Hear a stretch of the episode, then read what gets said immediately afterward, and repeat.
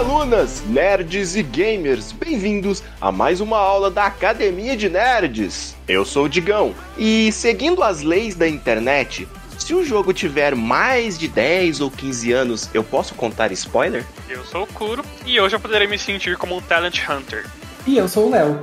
E se algo tivesse sido diferente, será que tudo seria diferente hoje? Sentem nas suas cadeiras, preparem os cadernos, porque a aula já vai começar. E na aula de hoje nós teremos a primeira edição de um novo quadro aqui na Academia de Nerds, que se chama Currículo Nerd. E quem vai falar pra gente o que é esse quadro é o nosso host, Digão. Currículo Nerd, galera, nada mais é do que um top 10 dos professores aqui da academia. Em cada edição que for acontecer, os professores individualmente vão apresentar um top 10 de alguma coisa que eles gostam. Top 10 jogos, top 10 filmes e por aí vai. E a gente vai conversar a respeito dessa lista do professor. Então vai ser um, um quadro que vai acontecer talvez dois em dois meses, três em três meses. A gente ainda não sabe exatamente, mas em cada edição a gente vai conversar a respeito de uma lista de algum dos professores, né? E a gente vai ser o mais importante, além de conversar sobre, a gente vai julgar a lista.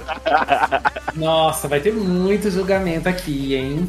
Nós aqui somos professores que têm gostos um pouquinho diferentes, assim, um do outro, né? Vão surgir filmes, séries, jogos, enfim, muito diferentes uns dos outros. Então, isso que vai ser o mais interessante, né? A gente poder compartilhar um pouco os nossos gostos. É que eu acho que se fizer um diagrama de Venn dos nossos gostos, vai ter bastante coisa se encaixando. Que nem aquelas imagens que você vê bastante, é três bolinhas interseccionando umas com as outras, mas nenhuma se encaixa muito, né? Totalmente. É Exatamente. verdade.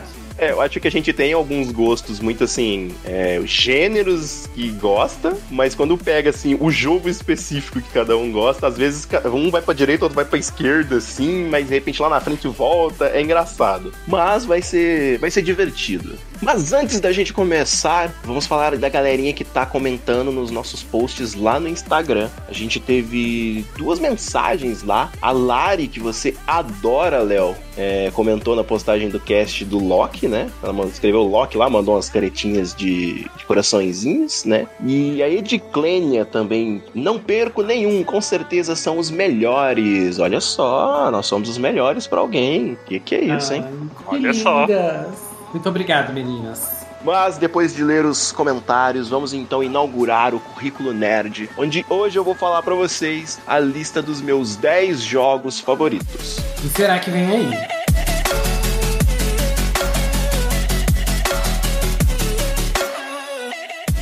Bom, vamos começar essa bagaça então. Mas antes, eu e o Léo, assim, especificamente, nós criamos umas regrinhas básicas para a lista não ficar roubada. Porque os professores aqui da academia, né, você, caro ouvinte, né, vocês sabem que eles gostam de burlar as regras, né? Principalmente o Roxas. Olha, eu sou da teoria, né, da prática, de que regras têm para serem quebradas. Não, aqui não.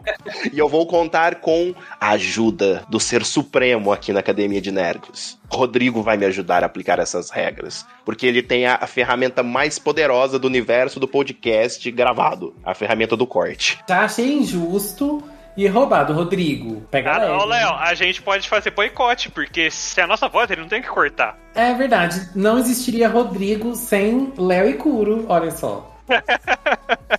Viu como que a gente já mexeu nas regras, ó?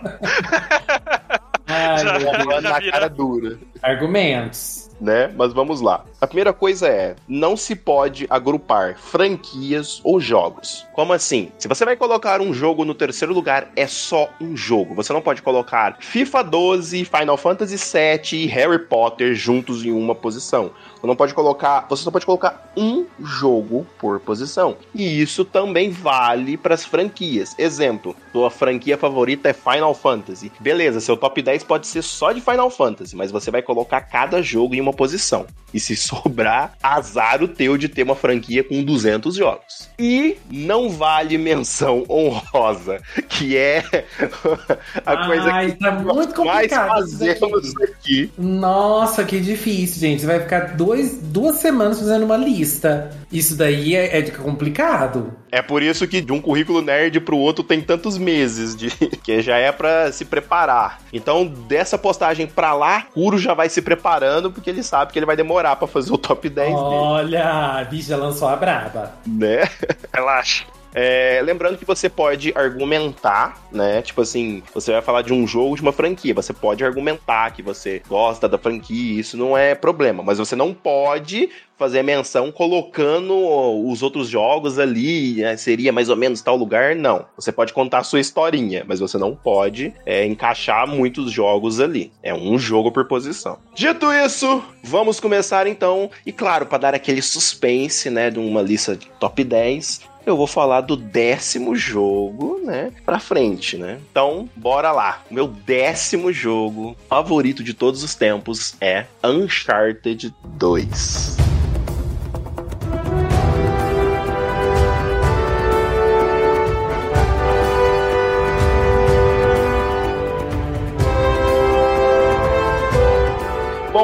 Eu sou um grande amante de jogos de aventura e eu cresci assistindo alguns filmes em específico do gênero é, Caçadores de Relíquias, essas Indiana coisas. Jones, Tomb Raider. E na época que eu jogava, principalmente o Play 1, Tomb Raider era um jogo bem difícil pra mim, porque na época eu era meio burro.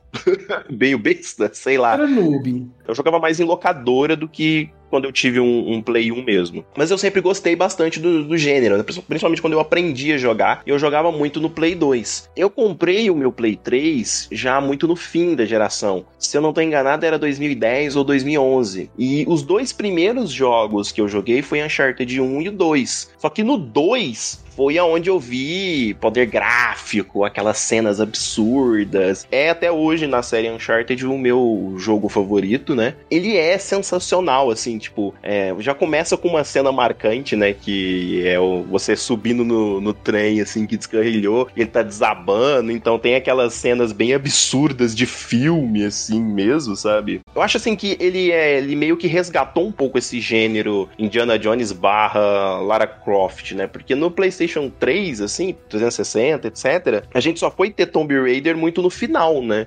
Eu não lembro se teve muito Tomb Raider. É, esse aí apertou. A gente teria que chamar o profissional aqui, o nosso amigo Eric, porque Tomb Raider é um título que eu ah, sempre achei legalzinho de assistir e tal. Achava legal de ver nos cinemas, mas eu nunca joguei muito.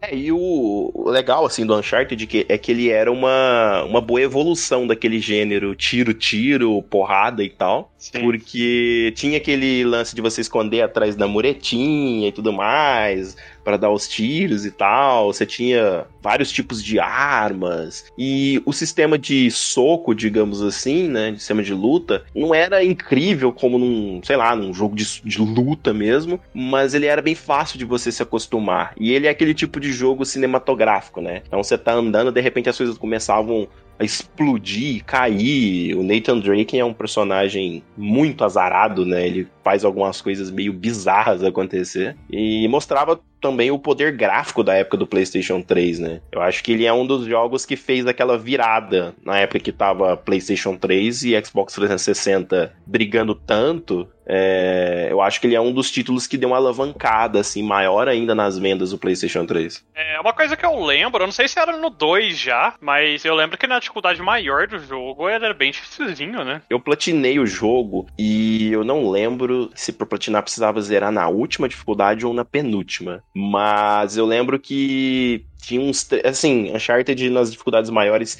sempre tem aqueles trechos que é mais zoado, assim, sabe? Que você sofre bonito, porque é, você toma um tiro, você já tá com a vida no. Você já tá no. na tela branca e preta, assim, sabe? De que você vai morrer a qualquer momento se você tomar mais um tiro. Tinha muito disso porque nesses locais era muito inimigo de tudo quanto é lado. E você não via direito da onde tava vindo bala. Era muita granada, era muito inimigo com escudo. Sim, tem isso no jogo.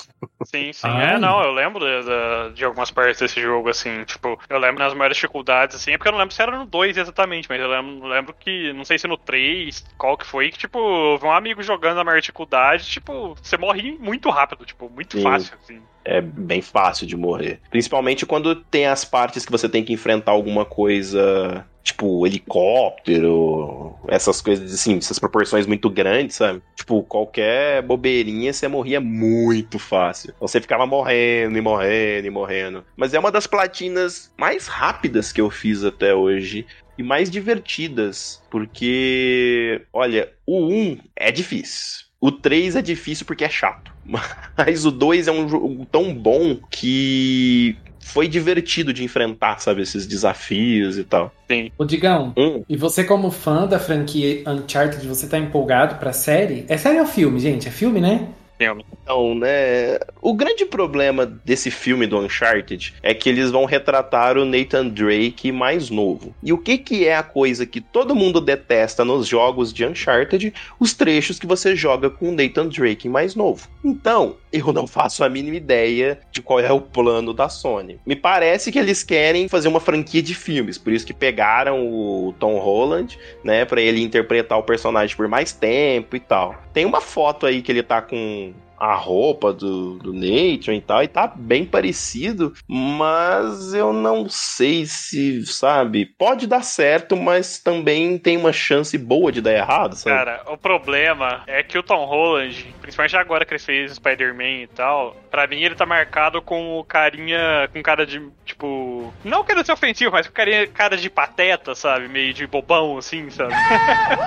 Por causa do jeitão que ele atua como, como Peter. Então, tipo, quero ver que, que tipo de atuação que ele vai trazer pra esse Nathan Drake. Assim, o Nathan Drake ele é um personagem bem, bem engraçado e tal, mas eu não sei se no estilo do humor É, dele. então, exato. Tipo, não sei se o Nathan Drake ele faz umas piadas, né? Aquele personagem que Uhum.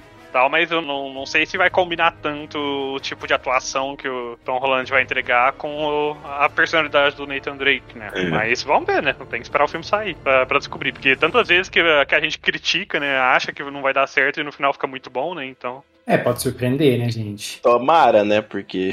Ó, vou falar uma coisa pra vocês. Se tem uma coisa que eu não conheço, que eu não sei nem o que falar, é esse jogo aí. Porque eu acho que eu nunca nem vi alguém jogando assim Uncharted, sabe, por um bom tempo. Assim, eu vi, sei lá, uns 5, 10 minutos. Não sei a história, não conheço, não. Eu sei que é mais ou menos o mesmo estilo de Tomb Raider. Aí, digamos, eu quero te fazer uma pergunta assim, relevantíssima. No primeiro Tomb Raider que saiu pro PS, PS3, PS4, aquele reboot, né, que teve, Sei. a Lara toma dano, e aí assim, você sai correndo dos bichos, você fica um tempinho parado, regenera. O Uncharted é assim também? É a mesma coisa. Ai, que tudo. Jogos de aventura, eu acho, assim, nesse estilo, é tudo desse jeito, basicamente. É o estilo de vida Ai, de gente. FPS que a gente fala. COD é desse jeito. Você tá lá É, dando então. tiro, aí você volta e recupera e tal. E, inclusive, é, Tomb Raider tem bastante coisa de Uncharted, sabe? Esse, é, da versão de PlayStation 3, PlayStation 4 e tal. É, ele tem bastante coisa, assim. Só algumas coisas que foram meio próprias deles, assim. Tipo, é, por exemplo, no Uncharted, as mortes do, do Drake, né? Sempre tem alguém que fica gritando assim: Nathan! Nathan! Não! E aí em Tomb Raider eles resolveram fazer aquelas mortes bizarras, né? Onde a Lara, né, morre de umas formas que você, você fica, você até solta o controle, você fala, meu Deus! Desculpa, me perdoa, não queria, né? Mas. É, mas a Larinha sofre nesse reboot, hein? Nossa. Nossa, gente. Olha, mas assim, esse negócio de regenerar eu amei. Pra mim, assim, foi maravilhoso, porque você pode tomar um daninho assim, que você não fica tão desesperado. É só você achar um lugar pra descansar. Então eu gostei. Se um dia eu quiser jogar Uncharted, ó, eu vou poder jogar. É, não, não é um jogo muito difícil, não. O normal ali é uma coisa mais É, simples. na dificuldade assim. normal é mais tranquilo.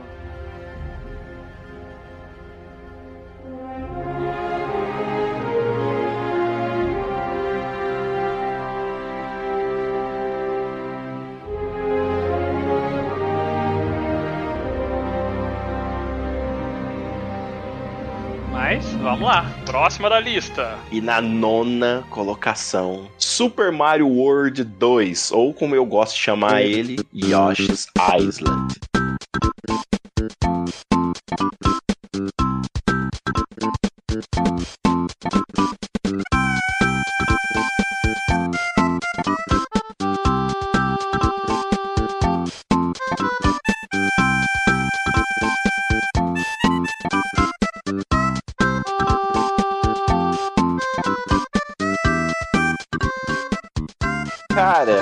Esse é um clássico do Super Nintendo. Eu tinha essa fita original. Eu ganhei ela de presente do meu pai quando eu tinha 5 ou 6 anos. E esse jogo, ele é, até hoje, lindíssimo, maravilhoso de se jogar, uma história bonitinha e tem uma das trilhas sonoras mais marcantes assim na minha cabeça, inclusive o choro do Mario. Ele tem um estilo de arte tão bonito, mas tão bonito, que até hoje esse jogo é muito perfeitinho, né? Você jogando ele ali numa televisão de tubo, obviamente, né? Você tem um jogo ali lindíssimo, mas muito bonito mesmo. As fases, elas são muito, muito legais. E Yoshi Island tem um, um negócio legal para mim, assim, né? Porque foi a primeira vez que eu, me, como criança, me senti esperto me senti inteligente num jogo. Eu era muito pequeno, eu não vou lembrar a idade, mas eu tinha menos de 8 anos, sabe? E tem uma fase que tem uma planta que mergulha assim, e ela fica grandona, super forte, e você tem que acertar na ferida dela para dar dano. Só que eu era uma criança noob e não manjava disso. Então eu tava lá jogando os ovinhos nela e eu nunca passava a fase, nunca terminava de matar esse boss. E por um acaso do dia, eu uma vez eu joguei assim, o ovinho bateu de quina num negócio e voltou e acertou ela lá e deu dano, né? E eu percebi que era ali. E aí eu passei o boss rapidinho. Aquilo foi mágico para mim, porque eu me, eu me senti muito burro. E depois eu fiquei, nossa, eu descobri sozinho e tal. Porque, bom, vocês lembram, né, que na época a gente não tinha, quer dizer, tinha internet, mas praticamente ninguém tinha internet. Quem tinha computador, que era muito caro na época, era mais raro ainda de se ter internet, né? Porque para você ter internet ocupava linha de telefone, era caro. Então, é, pra gente descobrir esses segredos, ou era na raça, ou era nas revistas. E normalmente, é, o dinheiro que a gente tinha, a gente usava para alugar os jogos, né? Então, nem sempre a gente comprava essas revistas para ver esses, esses guias, e você tinha que comprar a edição certa. Então, era meio difícil de acompanhar esses guias. E descobrir isso sozinho foi mágico para mim. É, eu achei que ia estar tá mais para cima do seu top 10 esse jogo, pelo tanto que você fala dele sempre. Eu acho que só naquele cast já já deve ter comentado esse jogo umas 3, 4 vezes. então eu esperava que ele tá no seu top 3, provavelmente. Assim. Mas realmente é um jogo que é bem bonito, assim, até hoje. Ele é bem bonitinho por causa do traçado de desenhadinho dele, né? Sabe, não envelhece com o tempo, porque não depende daqueles efeitos 3D, tecnologia de ponta e tal. Não, são coisas desenhadas. É, é o mesmo estilo, por exemplo, do Hollow Knight. Eu acho que é um bom exemplo. É o tipo de jogo que. O Hollow Knight é um tipo de jogo que também, daqui 10 anos, você vai estar tá olhando pro jogo e vai falar, cara, esse jogo ainda é bonito pra caramba. Exatamente. Exatamente. Não envelheceu nem um pouco, sabe? Talvez em questão de resolução, é claro, se o cara estiver jogando numa televisão 12K lá daqui 10 anos. É, sabe? não, aí tem jeito. Mas... esticar o negócio até onde É, então, exato. Mais. Mas assim, é não fica feio, sabe, o, os gráficos, assim, não é um, que nem um 3D tipo Final Fantasy VII. Você pegou o originalzão hoje em dia, você ri. Porque oh, com certeza. os braços é, três, é três bolotinhas forma os braços do personagem. e é engraçado isso que o Digão falou, né? De você tá jogando e tal, e tentando assim, e de repente você descobre como faz para passar daquele chefe. Porque eu também tive essa experiência com o Yoshi's Island. É, esse também é um jogo que eu adoro. Eu também amo o estilo artístico, meu Deus, aquela coisa meio de cera, né? Ah, eu acho Sim. lindo demais. Então, esse jogo eu nunca zerei ele quando era mais novo e também não peguei para jogar quando eu fiquei mais velho. Mas eu lembro que quando eu era mais novo eu, pegava, eu alugava para jogar, né? Tipo, eu não chegava a zerar, mas eu gostava bastante. Eu achava muito legal o jogo. É, ele tem uma historinha mó bonitinha, assim, o final dele é mó bonitinho. Porque quando você começa a jogar, você não sabe exatamente por que, que você tá fazendo toda aquela caminhada dos Yoshis, né? Mas quando você zera, é muito bonitinho de ver o que, quem você vai resgatar, né? O jogo, ele tem uma certa dificuldade ele não é tão difícil, ele tem uns, uns puzzles, né, assim, para alguns chefes, assim, você tem que ter uma certa estratégia para matar e tal, mas ele em si não é tão difícil assim. Só que ele tem algumas, algumas coisas que você pode fazer nas fases, né? Alguns desafios que tem dentro das, das fases, assim, que você vai fazendo nos mundos. para pegar os girassóis, para pegar as moedas vermelhas. Ai, gente, é muito legal. Nossa, eu lembro que eu ficava horas e horas depois de zerar, assim, sabe? Fazer, tentando fazer esses desafios, porque para mim era muito difícil essa parte dos desafios. E era, mas era muito legal, era uma coisa gostosa de fazer. É, eu acho que ele é talvez é, um dos que melhor assim, jogos de plataforma que eu já joguei. E ele envelheceu muito bem porque a jogabilidade dele, principalmente pra época, é uma jogabilidade muito mais suave. Eu acho ele mais suave de jogar do que o Super Mario World, né? E o que eu gostava muito no jogo é que você tinha como se fossem uns minigames dentro do jogo, assim, para pegar moeda ou pra pegar esses girassóis que o Léo tá falando, etc. Que, vamos supor, quando você pegava a estrela, não era o Yoshi que ficava super, era o Mario que saía do Yoshi e saía correndo super, podia Nossa, passar dos espinhos verdade. e tal. Nossa, O Yoshi virava legal. submarino, helicóptero, ele virava muitas coisas. E cada pedaço da ilha ou cada mapa você ia trocando de Yoshi. E, cara, era muito legal. E não tem como não falar da trilha sonora de Yoshi Island.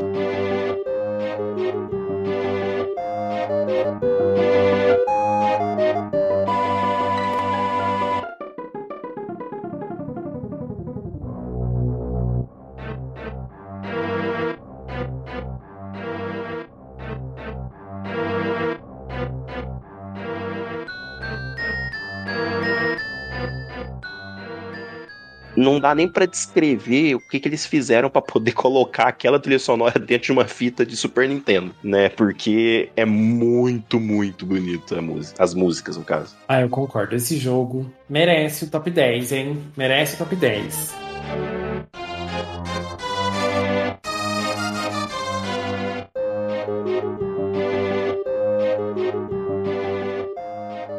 Mas, continuando a minha lista, tem um aqui que eu acho que nenhum de vocês vai recordar, então vou ser até breve com ele, e é a oitava posição, que pra mim é With Your Destiny, ou como eu chamava, WYD.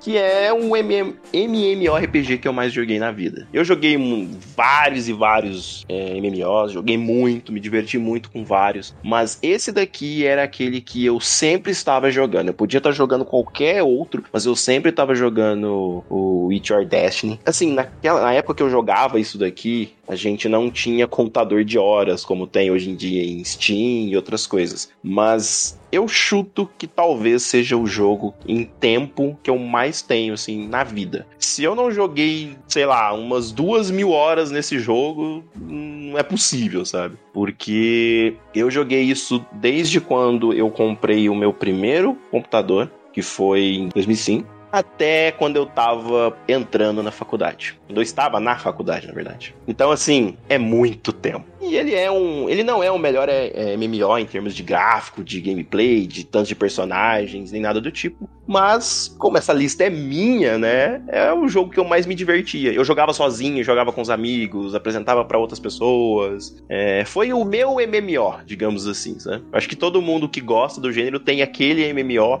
que não é o melhor em alguma coisa e tal, mas foi o mais divertido pra ele, por algum aspecto. É, o Ige, eu lembro que aqui no Brasil ele fez bastante sucesso até, porque ele era acessível, né, também. É porque eu não sei se o servidor original, né, era pago ou não.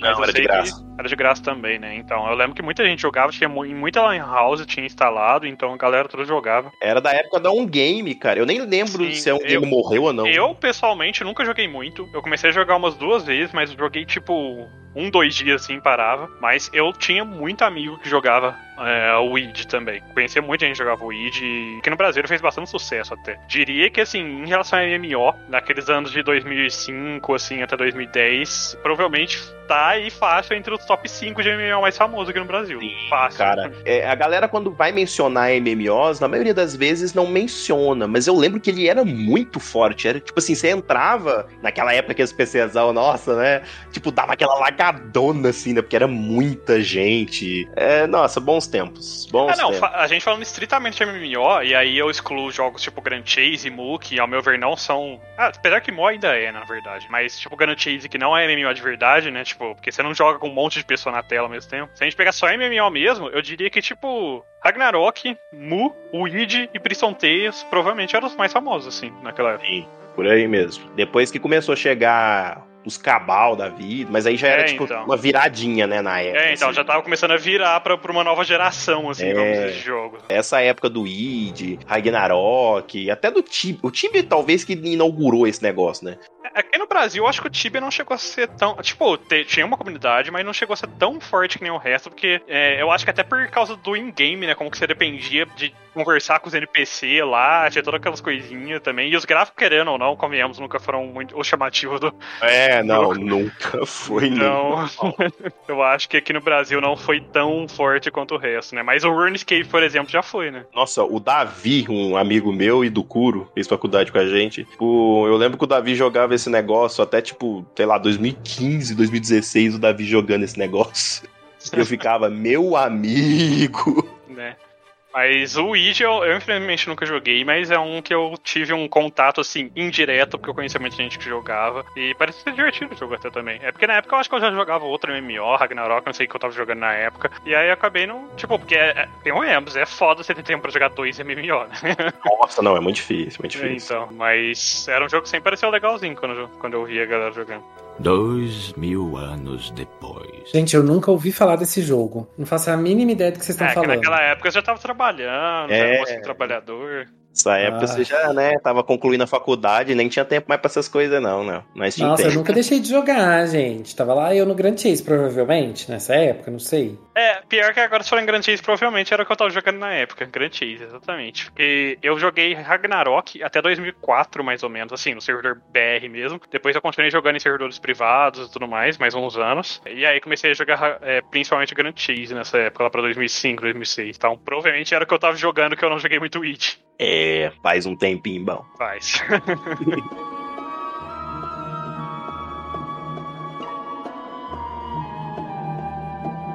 Mas, Léo, talvez você conheça o sétimo lugar da minha lista, pelo menos por nome, Será?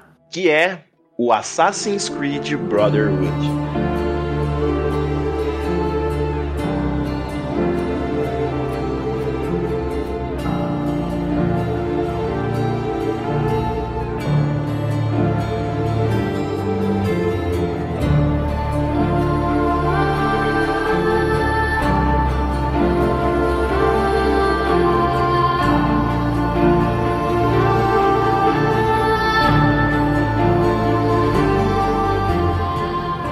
Essa altura do campeonato, a gente não precisa dizer que eu sou fã da franquia Assassin's Creed, né? Nessa altura. Assassin's Creed Brotherhood, pra mim, foi a melhor experiência que a gente teve na franquia. A gente teve uma evolução gritante do 2 pra ele. A galera gosta de considerar ele como uma DLC do, do 2, mas não é verdade, porque ele tem uma duração bem honesta, bem boa, assim. Né, Nesse Brotherhood a gente tinha muita coisa a mais.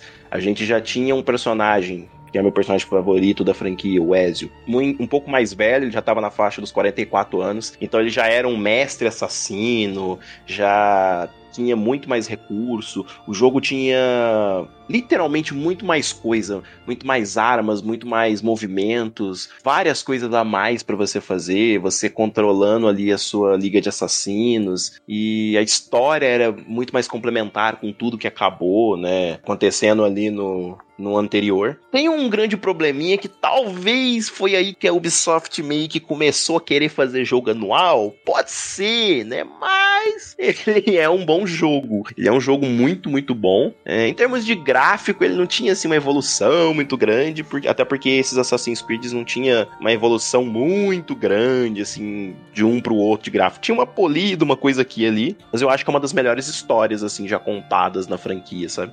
Assassin's Creed é engraçado porque é uma série que eu joguei o primeiro jogo, só que eu achava ele muito cansativo de jogar. Porque é literalmente. O jogo na época que ele saiu, ele era tipo, nossa, fodão, foda pra caramba. Porque os gráficos do jogo eram muito bons, sabe? E a gameplay dele no começo do jogo é, é legal também, né? É diferentona pra época, né? Era muito bom. Só que a gameplay vai chegar num ponto da história que você literalmente tá fazendo a mesma coisa de novo, de novo, de novo, de novo, de novo no primeiro jogo. E daí eu enjoei desse jogo. Não- na verdade, eu não terminei. Eu joguei ele até tipo uns 80% do jogo. Eu parei, porque eu não tava aguentando mais. E aí o povo falava que o Brotherhood era muito bom. Ficava muito melhor o jogo depois do- quando chegava no Brotherhood. A série, né? A franquia. Aí eu ficava naquela cabeça dura de, nossa, um dia eu vou terminar o primeiro, daí eu começo a jogar o resto da franquia. Não, eu quero terminar o primeiro antes, antes de começar de seguir com a franquia, né? Ficava nessa cabeça dura assim. E acabou que agora tem um milhão de jogo. E agora eu já vira outra, outra desculpa, né? Porque basicamente agora eu fico, cara, já tem jogo demais, eu não vou dar conta de entrar nessa franquia. Mas.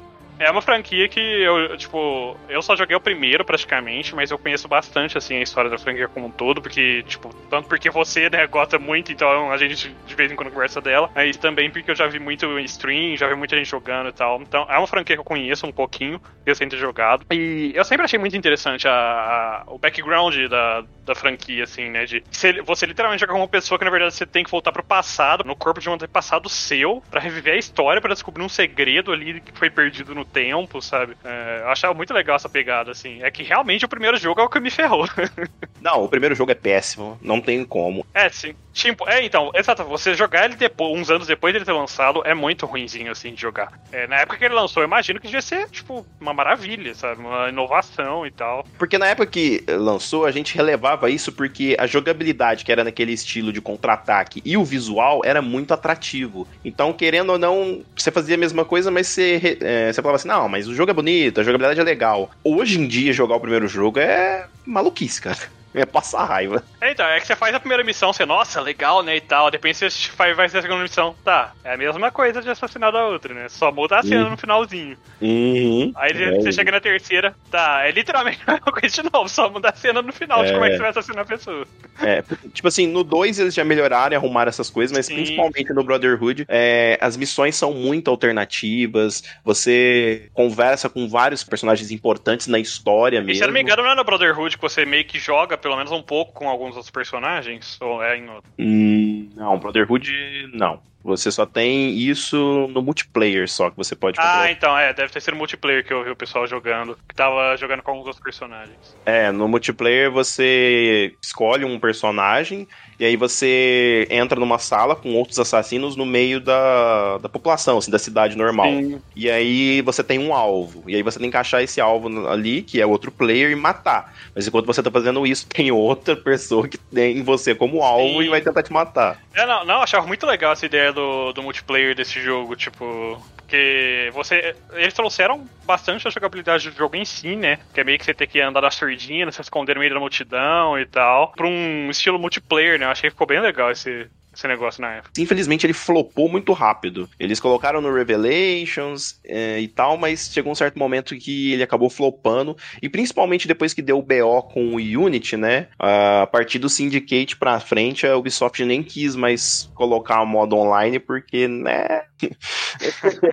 É engraçado, o Brotherhood realmente é um que eu ouço falar muito, que é muito bom. Sempre tive um pouquinho de vontade de jogar, mas eu ficava naquela de, não, jogar os outros anos, jogar os outros anos. E acaba que você nunca joga, né? Então já fica até a lição aí pra quem, quem fica na mesma que eu. Você não vai jogar todo ano. 90%, por- 90 de certeza que você não vai jogar todo ano. Então lê um resumo dos jogos anteriores, se você não tá afim de jogar eles ou tá enrolando, e parte pro jogo que você quer jogar.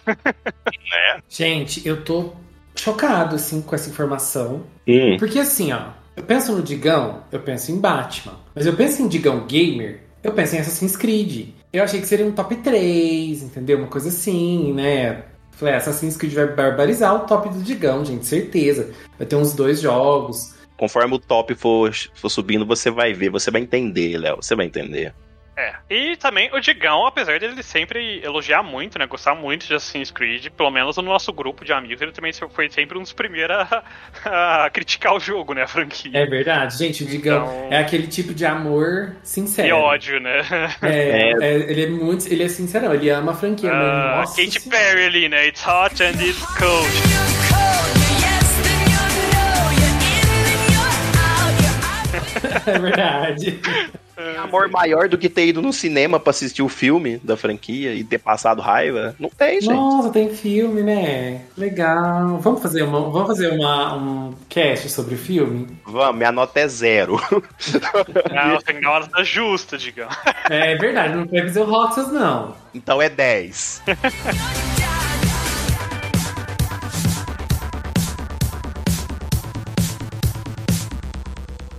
sexto lugar na minha lista tem o Castelo da Vânia.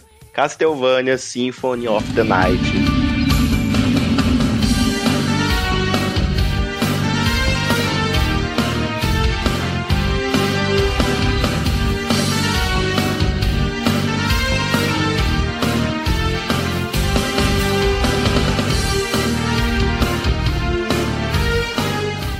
com certeza é um dos melhores jogos do PlayStation 1. Ele tem aí os remaster, relançamento para tudo que vocês puderem imaginar na vida. É muito simples, né? Eu acho que quando a gente fala de Castlevania, talvez seja o Castlevania mais lembrado, né, de toda a franquia, mas ele que junto com Metroid, vai. Metroid tinha inaugurado lá atrás, mas ele meio que deu uma ampliada e criou o gênero Metroidvania, né? É literalmente, pra quem não sabe, é literalmente a junção dos nomes dos dois jogos, né? Metroid e Castlevania. Já não tá óbvio. Né? Que é aquele gênero do leve trás. O mapa inteiro tá aberto, entre aspas, você pode ir para onde você quiser, mas vários locais você só vai conseguir acessar se você conseguir um certo item, uma certa habilidade. Então você fica indo e voltando o tempo inteiro no jogo. Eu vou. Você levantou esse ponto e eu vou dar esse saque. Você levantou a bola, eu vou dar esse saque. Vou até falar alguma coisa que pode ou não ser polêmica. Eu ah. diria que esses jogos são mais open world do que muitos jogos que se consideram open world aqui hoje em dia. Com certeza. Olha! Totalmente. Lançou a braba. Vocês estão lançando as brabas hoje. Não, com certeza. A aula polêmica. É. Ó, Castlevania é, Sinfonia da Noite, ele tem um dos melhores, se não o melhor protagonista da franquia. Trilha sonora impecável e maravilhosa jogabilidade muito boa, não era coisa, né, excepcional pelo qual do gênero, mas esse lance de um mapa entre aspas abertos, de você ir para um lado e voltar e tal. E ele também inaugurou muitas coisas. Aquela abertura do jogo ali é muito interessante do, do Alucard indo, né, pro, pro castelo do Drácula. É, esse lance que a gente conheceu depois de o personagem chegar fodão no começo do jogo e ser enfraquecido, um dos primeiros jogos que fez foi esse, viu? Castlevania Sinfonia da Noite, que o Alucard tá fodão no começo, mas aí a morte aparece e enfraquece ele. E é um dos jogos, assim, que tem um dos finais mais desgramentos da vida dos videogames. Por quê, Digão? Simples, porque quando você zera o jogo, né? Se você não tem um, um na época, uma revistinha, uns amigos, alguma coisa para te avisar, você acha que zerou, mas não zerou. Porque, na verdade, você tem que continuar jogando porque o castelo, você tem que jogar no castelo invertido. Mas o jogo não te avisa isso. Né? Então é um, daquela, é um daqueles jogos que você zera achando que zerou, mas não zerou e tem que zerar de novo. É um jogo que tem muitas e muitas coisas, momentos incríveis. E é um tipo de jogo que vocês sabem que eu gosto muito. E é o tipo de jogo de mundão aberto, mundão entre aspas aberto, e você tem muitas horas naquilo, você tem que fazer muita coisa. Principalmente se você for querer ficar com tudo possível, né? Uma dúvida, Digão. Hum.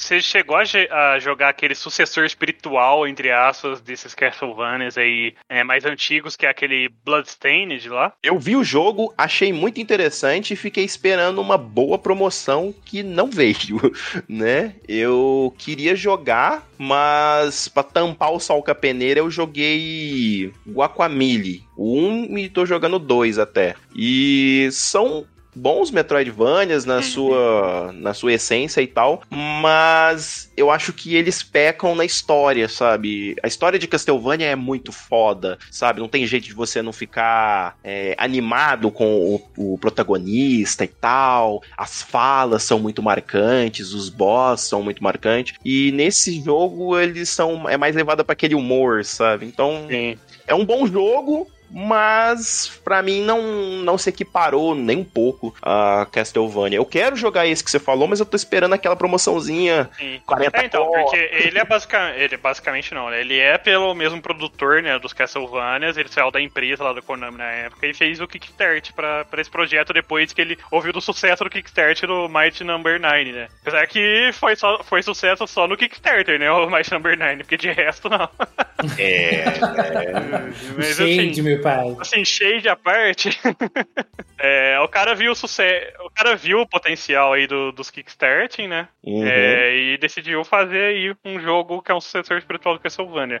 E deu certo até, né? Tipo, ainda é um jogo um pouco nicho, né? Porque até o próprio Castlevania, né, é um pouquinho nicho, né? É, não é um jogo super, super mais mainstream, né? Ah, é da Konami, né, velho? A Konami mata tudo que ela põe a mão. Então.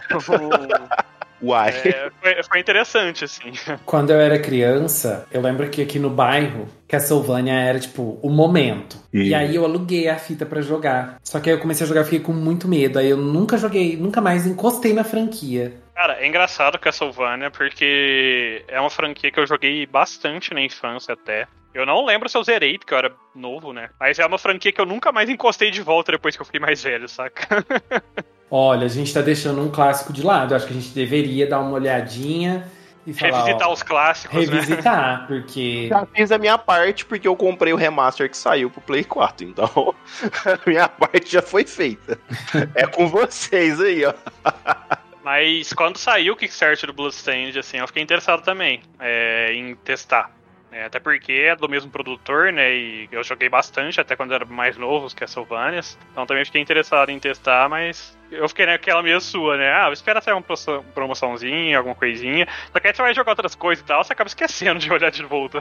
Tem esse problema. Sim. Mas Castlevania realmente foi uma- um jogo e uma franquia muito bons.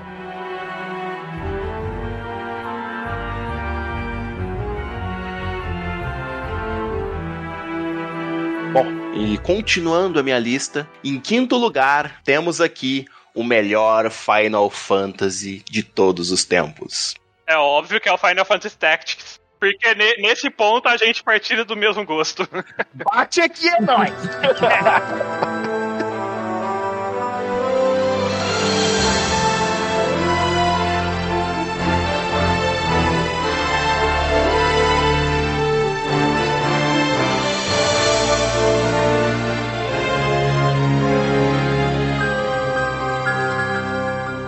Cara, olha, me desculpe aí, você que é fãzão de Final Fantasy, defende o 7 e tudo mais, beleza. Mas Final Fantasy Tactics, meu amigo, olha, eu não entendia nada do que tava acontecendo, eu não sabia, eu não tava lendo nada. Mas quando você posicionava o personagem em algum lugar e ele dava um dano a mais, porque ele tava no mais alto, o outro tava mais baixo, coisas desse tipo, você simplesmente virava e falava: Mano, descobriu um negócio magnífico. Eu joguei Final Fantasy Tactics na raça. Ele tem uma história muito complexa para um menino de 10 anos jogar, tá? Porque a gente já não entendia inglês. Imagina o de Final Fantasy Tactics, que é aqueles inglês assim, pouquinho mais assim, né? E eu lembro que por um acaso um amigo meu tinha uma revista desse jogo e isso foi ajudando a gente ir um pouco pra frente e tal. né? A gente ia lendo no- a história mais ou menos ali e eu me apaixonei assim, sabe, pelo, pelo estilo de, de jogo, porque até o momento eu era acostumado com aquele tipo de RPG bem padrão. Chegava, né, ficava parado, olhava pra cá, olhava pra lá, dava os hits e esse negócio de posicionar como se fosse um jogo de tabuleiro, literalmente mudou muito a minha vida. sabe? Esse jogo é sensacional.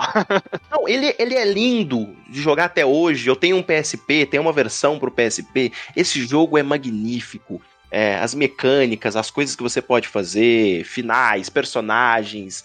Cara, é, é, não tem jeito, esse jogo é muito bom, muito bom. E eu considero ele o melhor Final Fantasy, né? Embora tenha gente que fale que ele é tipo um spin-off, né? Mas pra mim, não é não. Se eu não me engano, foi o primeiro jogo de Final Fantasy que, que mudou o estilão, assim, de jogo nesse, nesse nível, sabe? E partiu pra esse, pra esse estilo de jogo mais de tático, estratégia, tabuleiro e tal, estilo isométrico, assim, de câmera. Cara, eu também acho sensacional essa, esse jogo, tipo...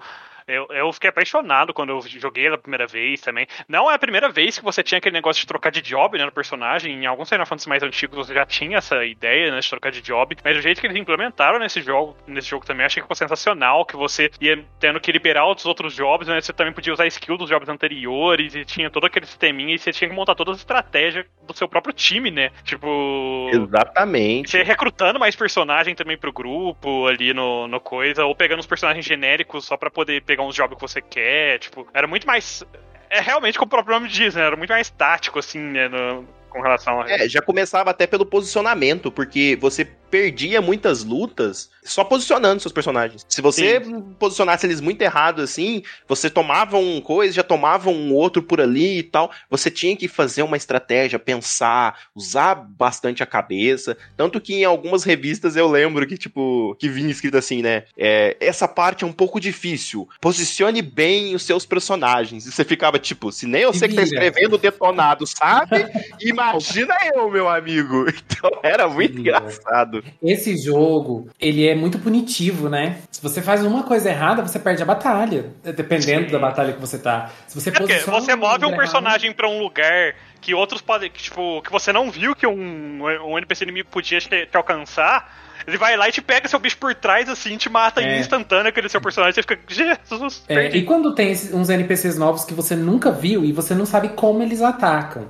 E aí Sim, são, de repente, aquele NPC que novos. atravessa o mapa inteiro, sabe? É. Que consegue andar no mapa inteiro. Ai, meu Deus. Eu acho que ele é uma das melhores escolas pra galera que quer aprender a jogar RPG de mesa. Porque, querendo ou não, posicionamento em RPG de mesa é muito importante. É, se você jogar nesse estilo mais padrão que a gente joga, né? Que tem o tabuleiro, tabuleiro entre aspas tal, É. tipo. É bem importante. Então, quando eu fui jogar RPG de mesa pela primeira vez, eu já tinha jogado Final Fantasy Tactics, né? Eu lembro da galera falar, ó, que vai fazer assim aqui. Eu olhei assim e falei assim, é, estilo Final Fantasy Tactics? E aí todo mundo olhou pra mim assim, é, eu falei, ah, não, então tá em casa.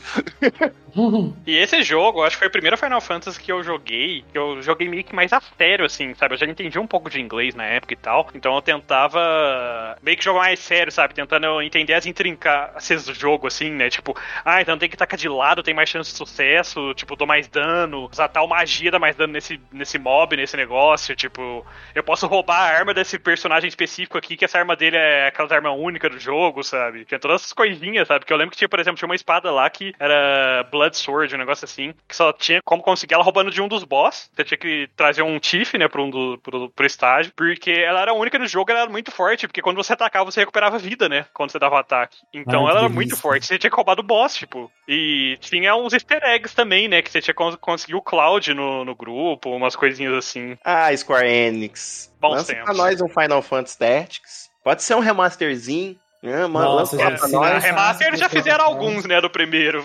Que era um É. remake do, do, do primeiro, ou um novo mesmo, né? Eu queria que lançassem o, o, o Tactics do DS de novo, porque eu queria jogar ele de novo, porque É, no Switch, joguei, né, ou em algum outro é, podia console. lançar para outros consoles, porque assim, o Tactics normal é o melhor, com certeza. Mas os outros também, o outro também é legal, né? O de DS também Sim. é legal. E uma coisa que o Digão falou que eu gosto muito no Tactics é a linguagem do jogo, porque é um inglês mais antigo, Pra remeter a um inglês mais clássico, né? Acho que é por causa de onde se passa, né? O jogo. A Square só foi repetir isso de novo no Final Fantasy XII depois, porque o 12 se passa no mesmo lugar do Tactics, né? Que é o Ivalice. Sim.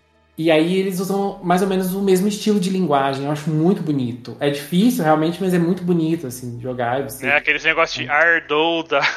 É, tá, nossa, é tá bem Shakespeare, assim. Sim. Acho, nossa, maravilhoso. É difícil, assim, principalmente pra quem tá aprendendo inglês. Eu apanhava muito quando eu jogava quando eu era pequeno. Por causa dessas coisas. Mas era. é, Eu acho bonito também, esse tipo de linguagem.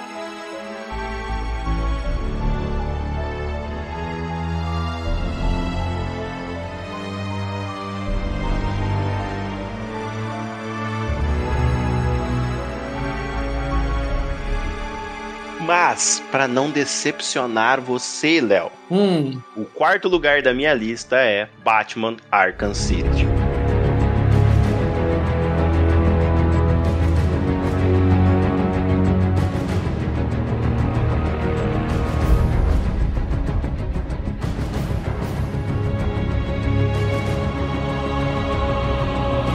aí já tá mais dentro da personalidade de Gão, né? Né? Do que a gente aceita como sendo canônico da sua personalidade.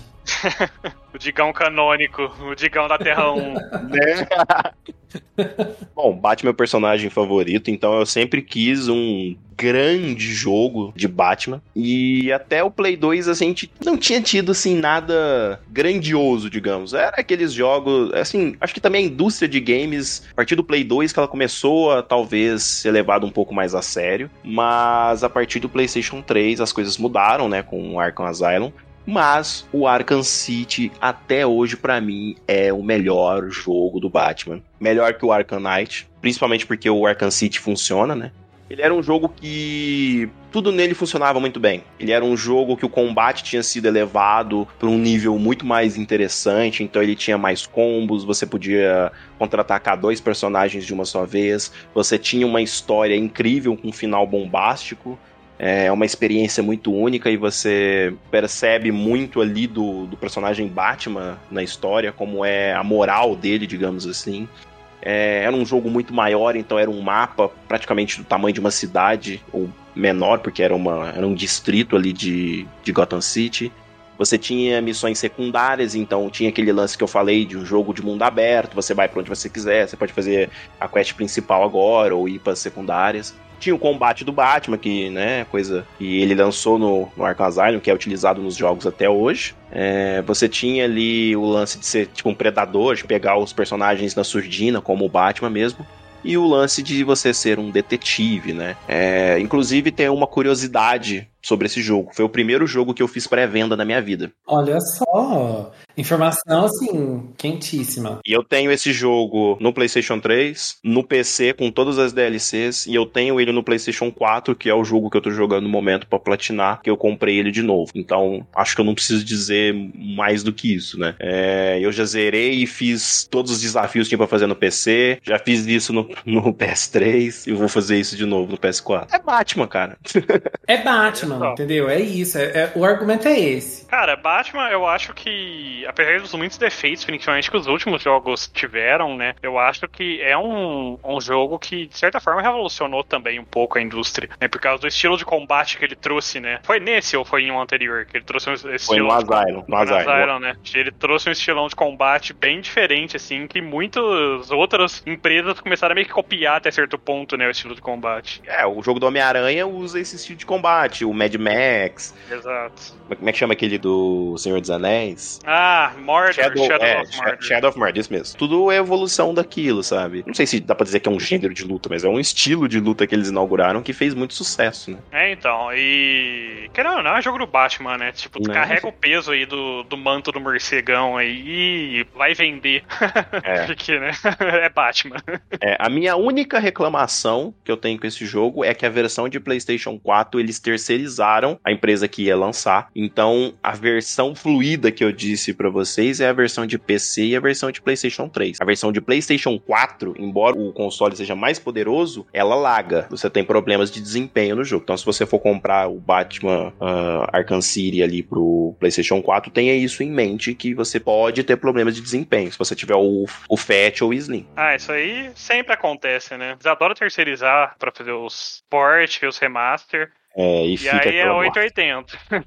a gente vê aí um exemplo, Warcraft ali recente da, da Blizzard, né? Que recebeu muita crítica por causa da remaster. Parece que agora estão acertando com o Diablo, né? É, até o momento parece que tá, tá indo muito bem, né? Vamos ver se aprenderam a lição. Tomara, viu? Porque, olha, eu até ia É. comprar aquele Warcraft, mas. Eu também. Depois, quando lançou e começou aqueles review, tudo falando mal, eu falei, eu Tô de boa. vou guardar meu dinheirinho. Mas então, e o Batman. Eu lembro que ele também teve muito problema no PC, né? Não sei qual dos jogos teve um. É. Deu bastante problema no PC, né? O último Batman, o Batman Arkham Knight, ele saiu todo cagado. Eu vou resumir o, o nível da merda que era o Batman Arkham Knight no PC exclusivamente. A Steam inaugurou aquele lance de você ter seu dinheiro de volta graças a Batman Arkham Knight. Porque ela teve que tirar o jogo da loja. Ele tava talvez pior do que Cyberpunk. Ou se não, no mesmo Foda. nível. O jogo crachava, lagava, queda de desempenho, você não conseguia fazer certas coisas. É, Credo, gente, como assim? É, a versão de PC era muito ruim. Muito ruim. E não dependia muito do, do seu PC. Eu acho uma coisa que muita gente não sabe, assim, é que muitos jogos, apesar de todo jogo ser feito num PC, né, ser feito no computador, eles são feitos utilizando uma engine, né, um motor de desenvolvimento feito para criar jogo para console, na maioria das vezes. Daí, muitas vezes não são feitos pensando no, no lançamento do PC. Hoje em dia tem mudado mais isso, né, mas principalmente antigamente. Daí, eles faziam naquele motor, né, de desenvolvimento para fazer o jogo pro console e depois eles tinham que fazer o port, basicamente, do jogo pro PC. Só que aí muitos jogos já faziam isso no lançamento, né? Pra já lançar no PC também. Só que o que eu imagino que fez, eles fizeram uns port, né? Nas pressas, na correria, pra lançar no PC junto e ficou uma porcaria, provavelmente. É, não. O jogo até hoje não é 100% na versão de PC. E isso atrapalhou muito o jogo, porque despencou vendas, a Sim. galera depois não quis comprar, então. É, exatamente. Hoje em dia, muita empresa já tá fazendo os jogos pensando que vai lançar pro PC também. Então eles já fazem umas coisas mais, sabe, certinhas, né? E isso nem faz tanto tempo, porque foi em 2015, seis anos e tal, mas, né, isso mudou bastante ah, o pensamento. E, tipo, eu comprei o, o Batman Arcanite na pré-venda também. Eu não tive problemas de desempenho no PlayStation 4. Pelo contrário, eu não tive nenhum problema de bug, nada do tipo. Mas também teve uma galerinha que teve algum probleminha ou outro. Mas no PC era injogável, sabe? Então, foda, né? Sim.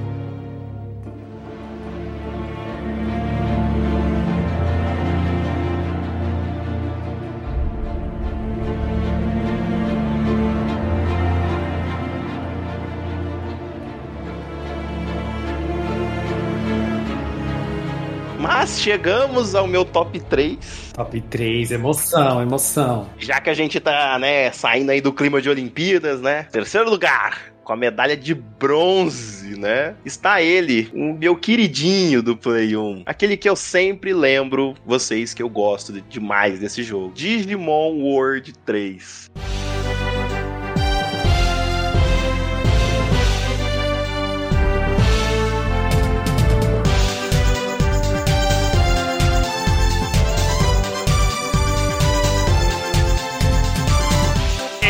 Eu acho, antes de posso falar mais nada, eu acho que esse foi a maior surpresa pra mim, porque eu achei que esse jogo seria seu top 1.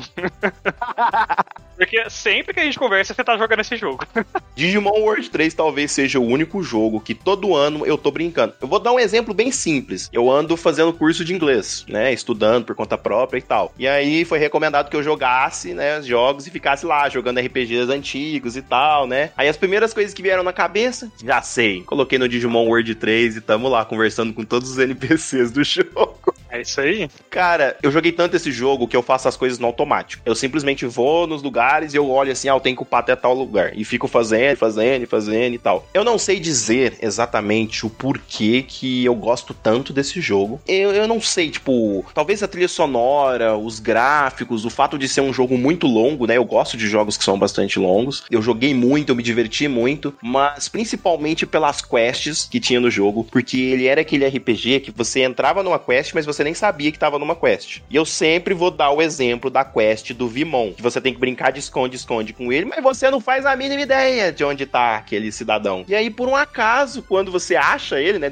na cagada mesmo, ou lendo em alguma revista, você fica tipo, mano, eu nunca que eu ia pegar essa quest lá, ia vir aqui diretamente, sabe? É, ele tinha umas coisas muito legais. Eu não gostava do Digimon World 2, É, o 2 eu acho que é o mais controverso. Inclusive, esses tempos pra trás, né, uns dois meses atrás, eu e uns amigos, a gente pegou o Digimon World 2 pra jogar. E aí um amigo meu tava fazendo stream, e a gente assistindo ele jogar. Ele tem uns conceitos legais, assim, né? Mas ele era muito chatinho de jogar mesmo. O 2 é lento, né, gente? É, então, ele é lento, parece. É, Nossa, parece que você demora pra fazer batalhas. tudo. As batalhas eram demoradas. Pra Nossa. você grindar os Digimons pra evoluir, voltar à forma, evoluir de novo. Era muito demorado, porque você tinha que entrar naquelas dungeons lá com o carrinho, encontrar os Digimon, batalhar, aquela batalha demorada. Aí você tinha que terminar a dungeon, vazar, sabe? Tipo, era muito demorado pra você fazer tudo naquele jogo. A ideia dele foi legal, mas não foi bem executada.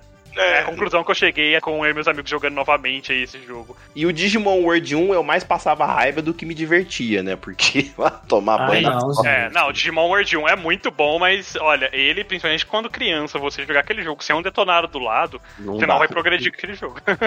O tanto de Nunemon que eu fiz, minha Nossa Senhora, gente. Não, eu, só não tenho, tem eu só tenho memórias ruins com esse jogo, gente. Eu acho que o 3 foi o primeiro que foi um jogo assim que foi muito bom em todos os sentidos, sabe? Era gostoso de jogar, você parava pra grindar se você quisesse, senão você podia muitas vezes seguir reto, né? Maioria das vezes. É, tipo assim, ele tinha alguns negócios legais, tipo o negócio da fusão lá, pra você poder fazer um Sim. ataque mais forte, de colocar os itens no Digimon ali pra poder dar mais dano, etc. Tinha alguns lugares, assim, que você dava aquela empacada, mas aí você voltava, grindava, você tinha a opção de trocar, né, os Digimons e ficar fazendo os negócios pra poder ganhar. Só fazer um adendo aqui pra quem tá escutando, porque a gente tá falando o termo grindar pra caramba. e pra quem não sabe o que significa grindar, é basicamente é um termo quando você usa que você precisa é, ficar matando bicho, fazendo quest repetitivamente pra aumentar seu level, é, deixar seus personagens mais fortes. Só fazer esse adendo.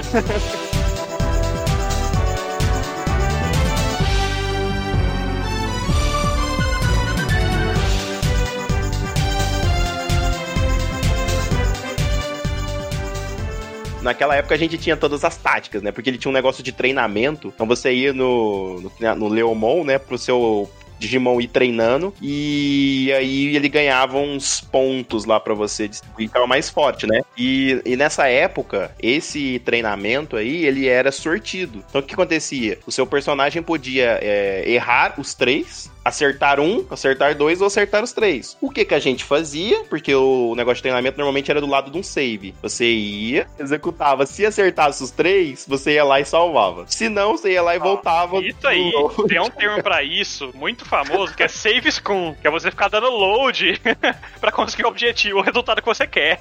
o melhor resultado possível. Você ia treinar o seu Digimon, sei lá, três vezes, você ia fazendo, dava certo umas três coisinhas pra ele ganhar o máximo de pontos, beleza, agora você ia lá salvar, voltava. Até acontecer de novo e tal. E desse jeito você ia, ia longe. A maioria do, da galera nos detonados ficava falando, ah, porque não tem paciência. Eu não, eu tinha paciência. Nossa, eu fazia na tranquilidade. E tinha um joguinho de cartinha também, no Digimon World 3, que olha. É, que eventualmente, eu não sei qual que saiu antes, foi o próprio jogo de carta ou se foi essa versãozinha, depois eles fizeram um jogo de cartas. Mas o jogo de cartas em si, né? Digimon Card Battle, ou um negocinho, o nome, não lembro. Eu gostava muito, eu achava muito bom.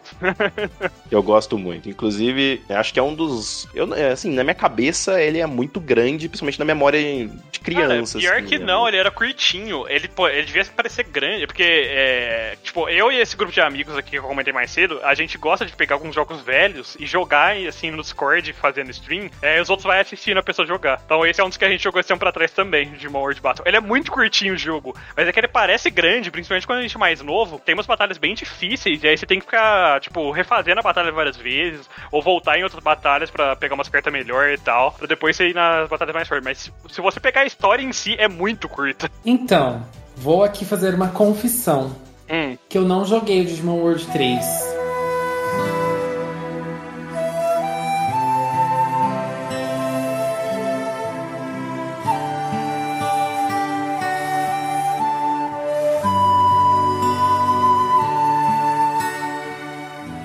É burro, cara, que loucura. Como você é burro, que coisa absurda. Olha que vergonha. Então, assim, eu joguei muito dois. Dois eu fui longe, mas o três eu não joguei. Mas assim, né, é que na época, assim, né, eu, eu era adolescente, eu não sabia, né, tipo... Léo. Não sabia, eu não sabia da Léo, existência deles. Léo, né? Léo, adolescente, Léo. Eu era adolescente, eu lembro que eu tava no colegial. Eu- não, não tava no colegial, não. Eu tava, acho que na oitava, sétima série. Aí eu lembro que eu fui na casa de um amigo meu. Seu nariz. que É você verdade, é verdade. E Tava, aí. você tava nada. É, ó, porque eu lembro direitinho, eu fui na casa de um amigo meu e a gente não conseguia passar da primeira parte do World 2, porque era em japonês, né? E a gente não conseguia passar da primeira parte desse jogo. E aí depois a gente descobriu, ficou super feliz, tal, tal, tal. Mas aí depois, tipo assim, eu nunca achei o 3 pra vender nas barraquinhas da vida, sabe? Então pra mim ele não existia. Então eu nunca tive a, a oportunidade, assim, de jogar. Porém, eu conheço uma pessoa, assim, que panfleta esse jogo o tempo inteiro. É justamente o Digão, então... Ah, eu, eu lembro bastante. Muito mesmo.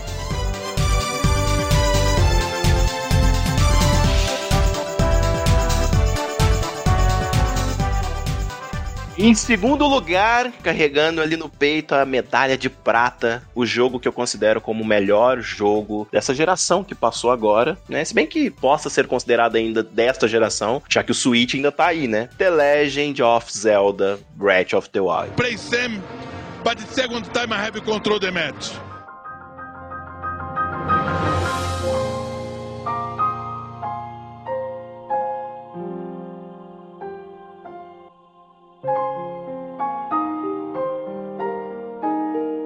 Eu não dava nada por esse jogo. Eu realmente só tinha vontade de jogar e tal. Não só você, eu também, porque eu lembro que nós dois discutíamos muito sobre quando a gente viu o teaser e o release do jogo inicial, a gente ficava, gente, esse jogo não parece muito legal, sabe? Parece ser bom, mas não justifica jogo do ano, né? A gente ficava discutindo, tipo, Cara, que belo tapa na minha cara, viu? na minha também. E bela calada de boca. Cara, Zelda é magnífico, sabe? Eu gosto muito do, da franquia como um todo, mas esse, né? Como é que é? É bafo bafo de quê mesmo? Que é na tradução? Bafo selvagem? Isso. Bafo Selvagem é, sem sombra de dúvidas, um dos jogos assim que mais tem coisa pra você fazer, mais te dá liberdade. Você tem acesso a um número bizarro de armas, de quests pra fazer, de coisas. E o jogo te desafia a pensar. E eu acho isso uma das coisas mais incríveis dessa geração. Como assim? Se você quer ir na região fria do mapa, pela lógica você tem que pegar a armadura que é mais quente, né? Aquelas roupas de frio e tal.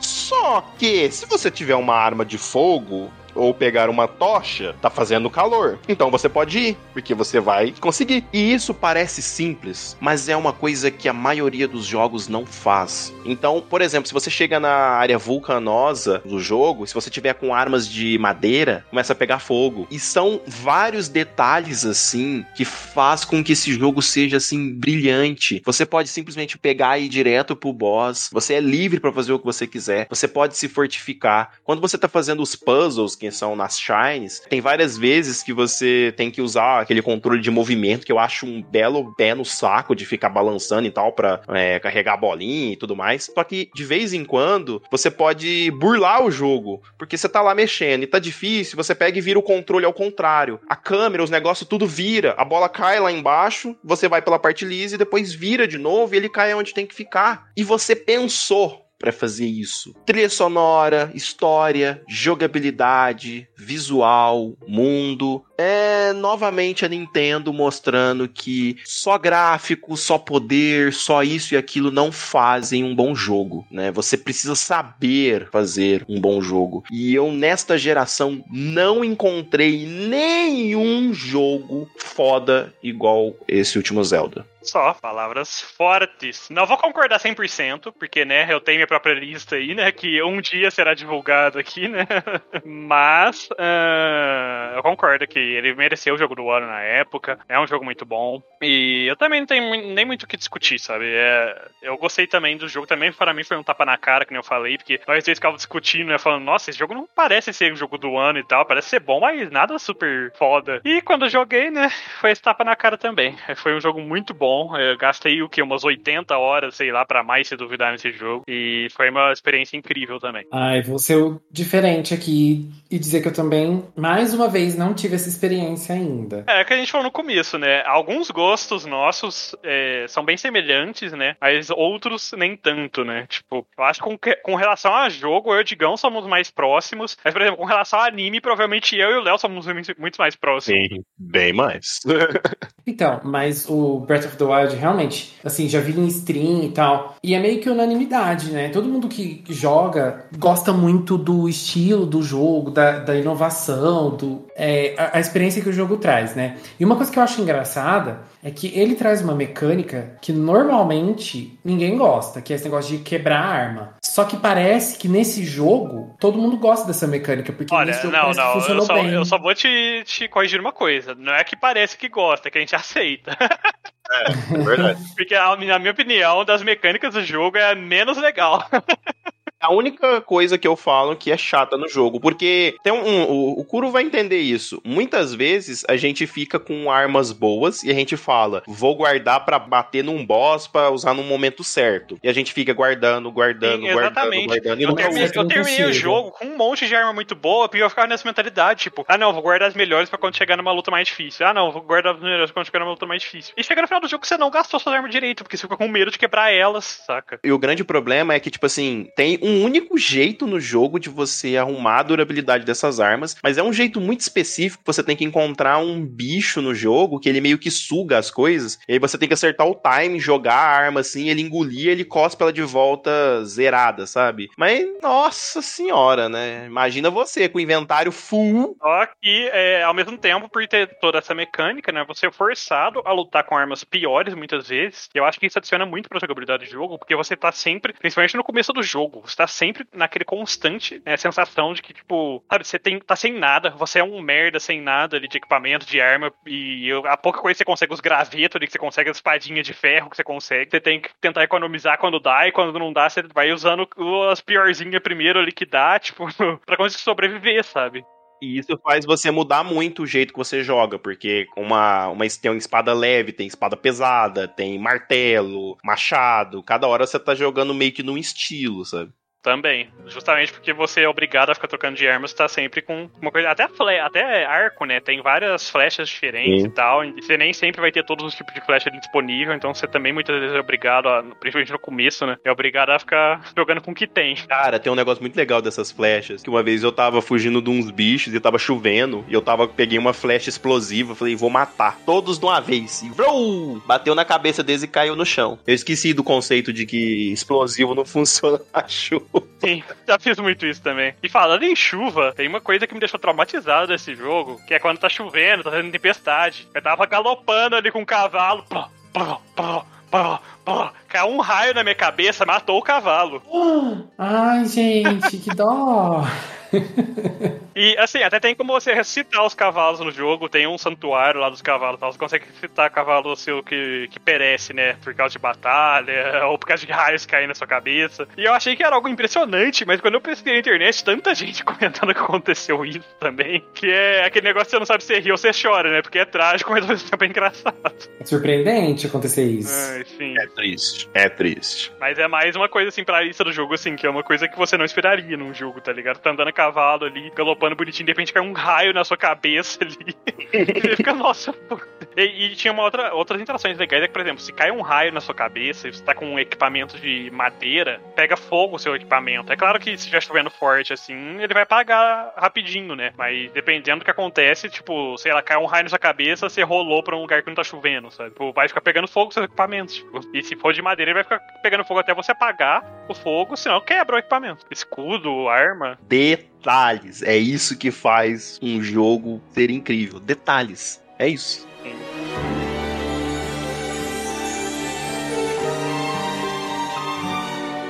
Tá na hora do top 1 do primeiro, medalha de ouro. Quem vem aí? Eu acho que a gente já mencionou muito esse jogo aqui. Tem uma história bem engraçada a respeito de como eu joguei esse jogo pela primeira vez. Mas o meu jogo, assim, supremo, o jogo que até hoje eu acho ele o melhor jogo de todos os tempos, e que ao contrário dos outros, eu só queria que lançasse um remasterzinho mesmo. Não mexe, tá bonito desse jeito. Só dá uma melhoradinha no visual, não mexe na história, não faz remake, não precisa porque meu coração não aguenta. É Chrono Trigger.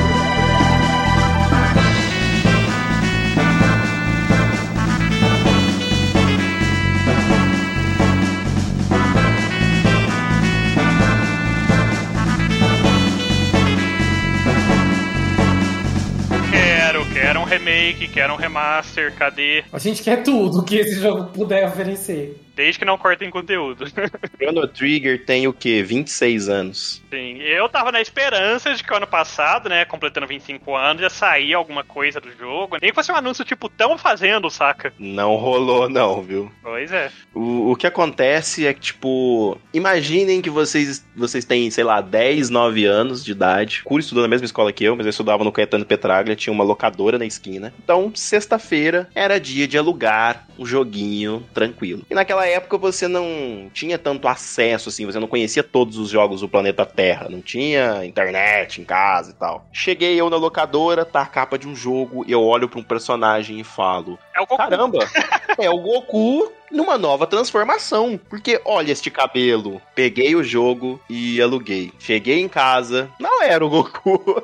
Sim, é pra quem não sabe, né, o Chrono Trigger, ele é um jogo que as artes promocionais, a capa do jogo e tudo mais foi feito pelo mesmo autor de Dragon Ball, Akira Toriyama. Exatamente. Chrono Trigger tem aí só, só um timinho básico, né? Não, ele só tem lendas do mundo dos jogos, assim, hoje em dia, né? Hoje em dia são considerados lendas, né? Principalmente depois de Chrono E cara, eu resolvi, falei, ah, vou jogar isso aqui, né? Eu não lembro exatamente, mas alguém tinha um detonado daquele jogo. E eu passei muito tempo jogando, porque ele não é um RPG muito extenso, né? Você consegue zerar ele até mais rápido do que o normal. Só que nessa época, além da gente ser bem sonso, a mãe da gente não deixava a gente ficar no videogame igual vocês jogam hoje em dia, gente. Fica aí o dia inteiro no PC. Não, meu, tinha horário, tinha que devolver a fita. E quando eu percebi e eu entendi que esse negócio era sobre viagens no tempo, meu amigo, eu comecei uma adoração com esse jogo. Porque eu adoro esse lance de viagem no tempo e tal. E eu simplesmente me apaixonei pelo jogo. Ele era muito de, assim diferente do que eu era acostumado. Você não tinha aquele lance de você chegar e ter uma luta aleatória. Os inimigos chegavam, te cercavam e tal, e você já começava a lutar ali. Não tinha aquela. Na verdade, tinha, né? Uma troca de tela entre aspas ali, mas você não via isso. E era diferente do que eu tava acostumado, porque eu joguei Chrono Trigger um pouco depois. Os personagens, os plots, os momentos marcantes. É, é tanta coisa que, que, que aconteceu. A trilha sonora desse jogo. Como que esse negócio funcionava numa fita de Super Nintendo, eu nunca vou entender.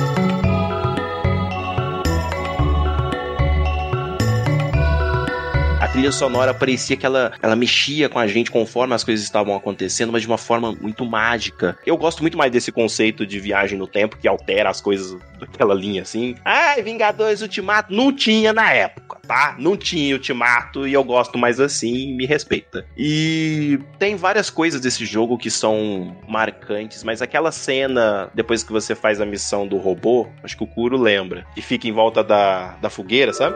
Sim.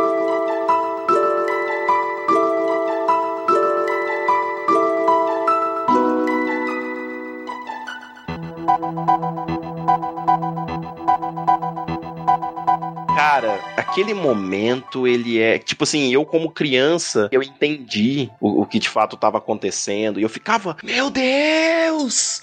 Que incrível! Então, era para mim uma mistura. Ele é uma mistura de RPG com ficção científica e eu adoro isso. Para mim é sensacional e ele tem um dos momentos mais puta que pariu que eu já tive num jogo. É um jogo de 26 anos atrás, então vai ter um pequeno, um pequeno, não, um grande spoiler aqui, que é o momento que o Crono morre. Eu fiquei esperando ele voltar ali, né? Eu fiquei, não, tá tranquilo. É. Não tá tranquilo, ele morreu, gente. Não, e aí que esse jogo deixa de ser só um jogo muito foda. Aliás, ele já era uma, uma obra-prima, mas passa a ser uma obra-prima maior ainda pra mim. Porque você pensa, porra, ele morreu, faz parte da história, acabou, vai ter que jogar assim. Não, porque esse jogo dá pra você continuar a história sem o Crono. Ou, se você tivesse pegado um bonequinho lá atrás do. Um bonequinho que parece com o Crono lá atrás no começo do jogo, você consegue fazer toda uma, uma quest, uma quest, basicamente, né? Pra conseguir ressuscitar o Crono. E não, não para por aí, tem várias coisas que você pode fazer nesse jogo assim, que altera a história e você consegue finais diferentes. E eu acho impressionante, principalmente pra um jogo de Super Nintendo, cara, pra época. É impressionante o cuidado e o carinho que tiveram com esse jogo, tipo, desses detalhes. Tipo, você pode literalmente dar um New Game mais, ir lá e matar o, o Lavos, né, um dos boss finais ali e tal, no começo do jogo. E aí você altera a timeline de novo. Você tem um final diferente, porque você alterou a timeline, porque você foi lá e no comecinho do jogo já foi lá e matou ele, sabe? Porque o jogo te deixa fazer isso, sabe? É, é, é tipo... Em 1995. É, tá ligado? É muito foda. É que nem falou, a quest do, do robô ali, tipo, é uma das coisas mais marcantes pra mim, da minha infância, é aquela cena, aquela quest que você faz do robô. Que você pode deixar o robô no passado. É porque tem uma área ali do jogo, no mapa, que é, tipo, totalmente deflorestada, né? Destruída. Você pode basicamente levar o robô no passado, deixar ele lá cultivando plantinhas por 500 anos, aí você volta no futuro. Ah, ele reflorestou aquela área. E muda em partes a história, muda alguns acontecimentos ali da região também e tal. Vai ter NPCs que não tinha, tipo, e vice-versa. É muito impressionante isso. Eu acho isso muito foda. Esse jogo ele tem uma, uma atenção assim, muito grande à história, né? Ao conteúdo de história, assim, da narrativa. Na minha opinião, é o ponto mais alto dele. Sim. A narrativa dele, assim. Eu não consigo dizer se o ponto mais alto é isso aí, Léo, ou se é a trilha sonora. Porque os dois, assim, Nossa, são é verdade. A trilha sonora também.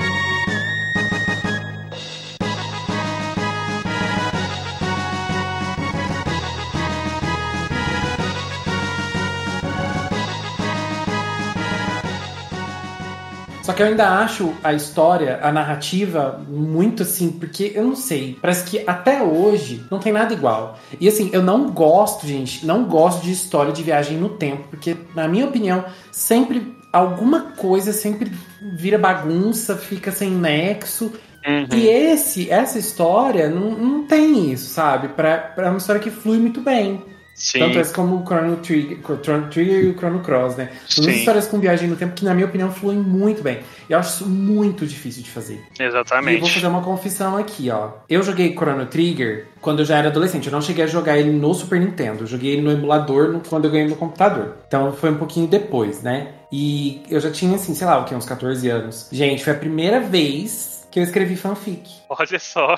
sobre Chrono Trigger, Chrono Trigger, que era a. Marley, a Marley protagonista da minha fanfic, assim, Aham. uma, tipo, uma aventurinha dela. Tem o finalzinho deles. Sim. Assim, se eu me lembro bem, a versão do PlayStation 1 de Chrono Trigger, ela tinha umas cutscenes, uns sim, tinha negócios. cutscenes, eu ia né? comentar mais cedo. É feita pelo Akira Taniyama também, produzido por ele, né? Com o traçado dele bonitinho. Era muito legal. É exatamente isso. Tipo, até hoje eu adoro coisa de viagem no tempo, né? À toa que eu gosto tanto de Volta pro Futuro, etc. Até hoje eu acho que é o jogo mais marcante, assim, sabe? De, Sim. de todos pra mim, porque esse é o que eu falei. Esses pequenos detalhes de jogos são coisas que eu jogo e eu não vou esquecer. Eu nunca vou esquecer. E eu acho que no final das contas é isso que importa num jogo, num filme, alguma coisa. São aqueles pequenos detalhes que mudaram a nossa vida de alguma forma ou que deixaram uma boa recordação, algo do tipo, sabe? E são poucas histórias, são poucos jogos que conseguem fazer isso. Sim, era muito bom. Cara, a trilha sonora do Frog. E aquela cena épica dele cortando lá a montanha e tudo mais. Gente, Montanha. tipo. É, Como é que chamava a espada? A Masamune. Isso. Aliás, é que tinha a a Muramasa e a Masamune. Eu acho que a dele era a Masamune. Não tenho certeza.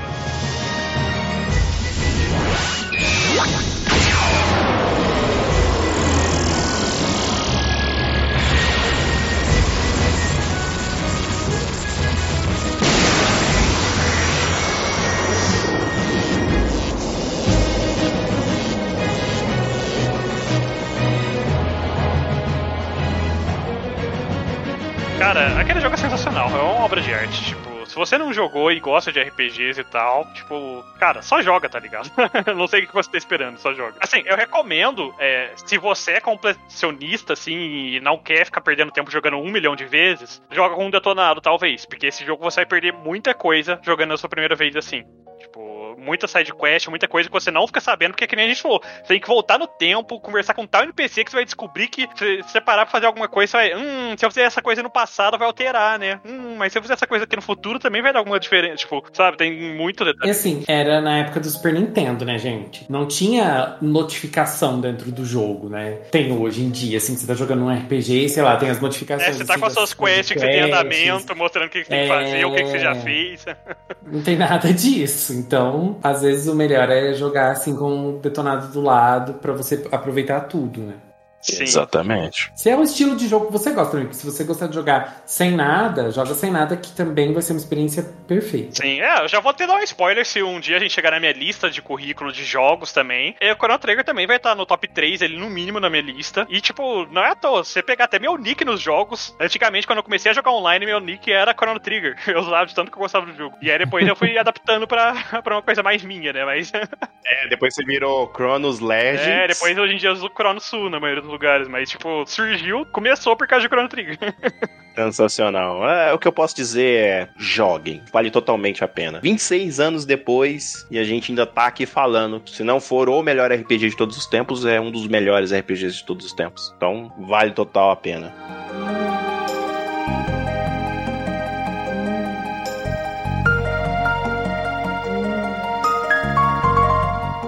Essa foi a minha lista de jogos, né, dos meus jogos favoritos, os melhores jogos pra mim, Ó, surpreendeu. positivamente ou negativamente. Não, na minha opinião, assim, positivamente, mas é porque eu tava esperando, assim, né? Um Assassin's Creed em primeiro lugar, entendeu? Uma coisa assim. Surpreendeu. É, assim, eu adivinhei, assim, na minha cabeça, né? Eu adivinhei boa parte das coisas que você colocou na sua lista, mas não necessariamente o jogo certo da franquia e nem a ordem. Mas eu acho que uns 70% da sua franquia eu já sabia que ia estar lá, sabe? Mas não sabia a ordem e qual o jogo específico da franquia, mas sabia que ia estar lá. É, são, são todos jogos assim que eu joguei muito e tal. Top 10 ele fica pequeno, né? Pra gente que joga videogame há tanto tempo, dá pra fazer um top 50 aí, ó, fácil. Mas eu acho que são os jogos que mais me impactaram aí na minha vida. E você, cara ouvinte, né? Quais os seus jogos favoritos, né? Você concorda comigo, discorda? Tem algum jogo que você gostaria de me recomendar?